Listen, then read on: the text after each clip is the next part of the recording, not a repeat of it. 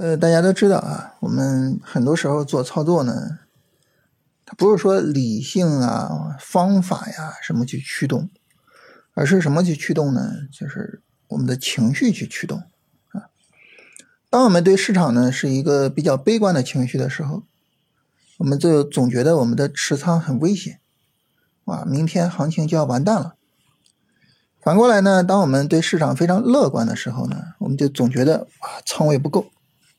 不行啊，还是得再去买一些仓位啊。所以呢，在市场涨跌的这个过程中啊，我们情绪随之而起伏，然后呢，就会做很多追涨杀跌的操作。你比如说像昨天啊，这个大盘低开调整，然后人工智能深调，那这个时候呢，呃，整个市场就非常的悲观。我们去看。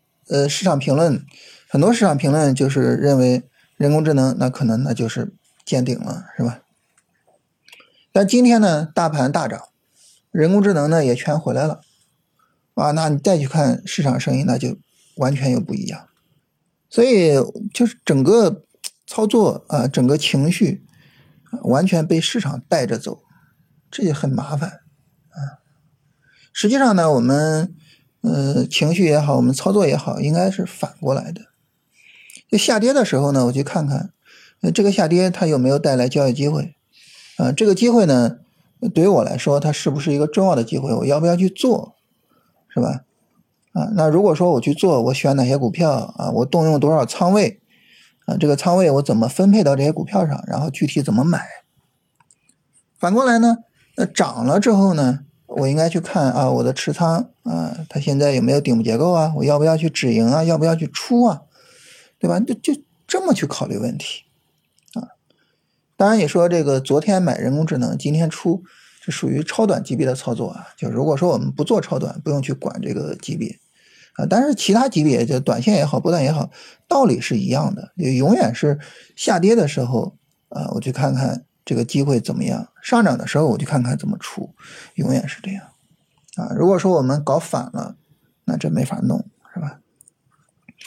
所以呢，就是整体上我们在看市场的时候啊，要学会使用这种逆向思维的方式去看待这个市场，对吧？今天涨了啊，大家的情绪高涨，情绪高涨，我就去看看三十分钟上有没有结构啊，日线上呃有没有。就是说，比如说到阻力位啊，或者什么呀，啊，我要不要去做一些止盈啊？然后就市场有没有可能见顶啊？什么的，就考虑这些问题啊，而不是说啊一涨哇就觉得哇好牛哇，不要这样啊。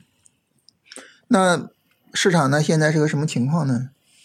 嗯，首先啊，就是创指，我们之前说过啊，只要是强有力的拉升了，那么它走微转的可能性就越来越大。就目前来说呢，创指的这个微转的可能性确实是越来越大，然后其他指数呢，呃，都有各个不同程度的一个向上突破，然后走的最好的就是中证五百啊，已经突破了这个呃春节的时候的那个高点啊，然后刚刚创了一个十月份反弹以来的新高。啊，所以整体的大盘来讲呢，目前走的还是比较强的。呃，从超短级别交易来说啊，就是大盘的风险不用太去担心啊，但除非周一大阴线暴跌哈，就这种市场意外我们也没办法预测啊。但整体来说，不用太去担心市场风险的问题。所以这个时候呢，嗯，我们的注意力更多的呢还是放到板块上，放到板块上呢，其实就是两个方面啊。第一个方面呢，就是去看。今天啊，有哪些板块走强啊？这些板块我去跟踪它，是吧？那另外呢，就是这个我去看一下啊，今天有哪些板块在调整？调整的这些板块能不能参与？啊，其实你跟踪板块就这两件事儿啊，就是很简单，是吧？首先呢，说今天走强的板块，走强的板块跟大家呃聊两个板块吧。第一个呢是光热发电。这个是新能源啊，我之前跟大家说，这个医疗啊，还有新能源啊，积聚了大量的做多动能啊。这个随时可能涨，是吧？所以我们呃可以去埋伏啊。医疗呢，它是一个普涨啊，基本上各个子板块呃都有行情啊。这个涨得最早、涨得最大的就是中成药啊，然后其他的方向呢，这两天也有明显的上涨啊。但是呢，新能源不是啊，新能源呢就涨了一个光热发电。我我们埋伏主要埋伏了氢能源，但是并没怎么涨啊。然后光热发电这个东西，它是个什么概念呢？呃，光热发电呢，它是一个呃，简单说啊，就是烧开水的一个发电方式啊。人们开玩笑啊，烧开水一直到现在为止，依然是我们发电的最重要的方式啊。火力发电是烧开水，这个好理解啊。核电。是吧？也是烧开水，对吧？啊，这个光热发电呢，也烧开水啊，就是使用镜面反射太阳光，然后去烧水啊，然后通过烧的这个水，然后去发电，蒸汽是吧？去发电，它呢跟光伏有一个挺明显的区别，因为光热发电你一听就还是利用太阳光，就跟光伏很像嘛。但有个区别就是，光伏呢，它可以是很小型的，你直接。嗯，家里边楼顶上架个太阳能，那那那也是光伏，对吧？所以它可以是很小规模的，然后应用范围就比较广。啊，光热发电这个呢，主要是集中式的。你比如说，在我们国家的新疆，是吧？呃，地广人稀，然后沙漠的地方啊，支起来一片这种东西，对吧？理论上说啊，如果说呃，在新疆，呃，这些沙漠的地方或什么地方，我们都利用好。理论上说是能够供得上全国人民的用电的啊，所以这个光热发电的前景还是很厉害的。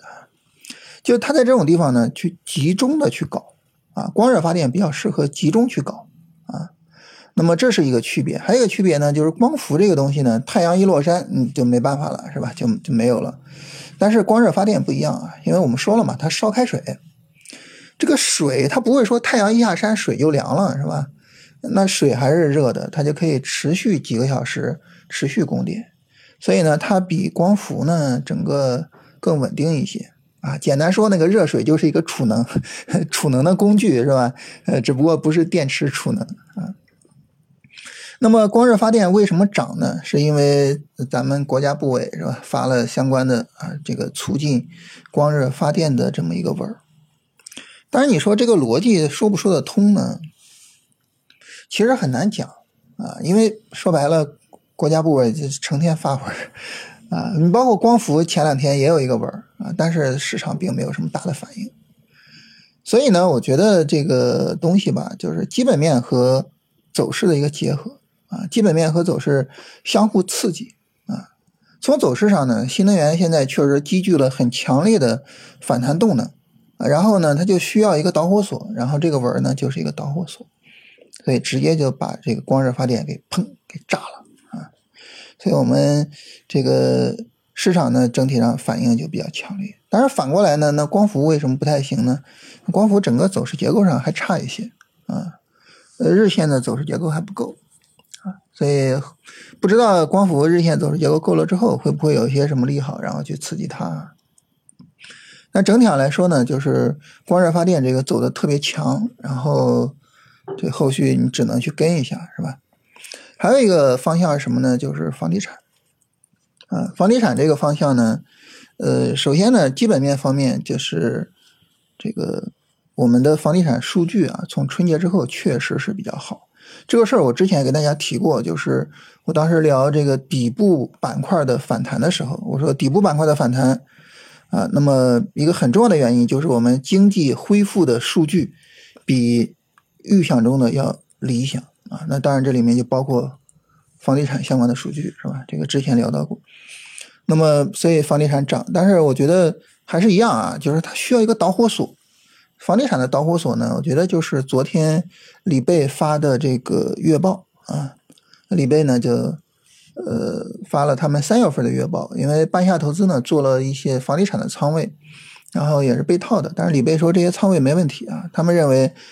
呃，房地产可能会走出来很牛的行情啊，某些房地产企业可能会有三到十倍的行情，所以那这一下子就作为一个导火索是吧，就直接把市场给刺激起来了。啊，你像收盘之后，有朋友跟我说啊，他是昨天晚上看到这个月报的啊，然后仔细的研究了半天，他认为李贝说的有道理啊，今天早晨集合竞价就上了一只地产股啊，就是非常的果断啊，所以呃，大家可能都是就是有很多资金啊，可能是类似的情况，就是认同我们国家的这个经济恢复的成果。啊，认同李贝的逻辑，然后呢，有枣没枣的打一竿子是吧？啊，打的人多了，枣自然就来了，所以房地产就走得很好。所以对于整个这个板块走势啊，我觉得就是这三个方面，就走势是一个方面，走势上是否需要上涨，嗯，然后呢，基本面是一个方面，就它的基本面的支撑是否足够强，最后呢，就是需要一个导火索。啊，有了这个导火索，砰，就整个行情就炸了，啊，所以就这三个方面。为什么这个搞基本面的很多看那个财经日历啊？财经日历上就是，呃，这个月的财经大事儿都有哪些，是吧？什么美联储也好呀，什么你包括我前面说这个工业母机涨，是因为我们有一个机床方面的一个展览，对吧？就这种东西都是有可能成为什么？有可能成为导火索的，对吧？所以呢，就是。大家会比较关心这种财经日历，是吧？所以就是我们关注一个板块，其实呢就是关注这三个方面啊：走势上、基本面上和导火索啊这三个方面。当然，对于我们来说，嗯，比较长期、比较重要的还是走势的方面和这个基本面的方面啊。你包括我说，就是我们看今天调整的板块。啊，这些调整的板块，那么他们能不能做？其实也是，就是你看走势上，它调有没有调大，对吧？你看基本面上是否给它足够的这个基本面上的支撑啊？所以其实就是这样子啊。所以我们分析一个板块的时候，就我们要知道我要分析什么，我从哪些角度去进行分析，就是这三个角度啊。跟大家聊一聊这几个板块啊，然后。就通过这个呢，能够说一下，就是我们的这种分析角度问题啊。咱们今天就简单聊这些吧啊。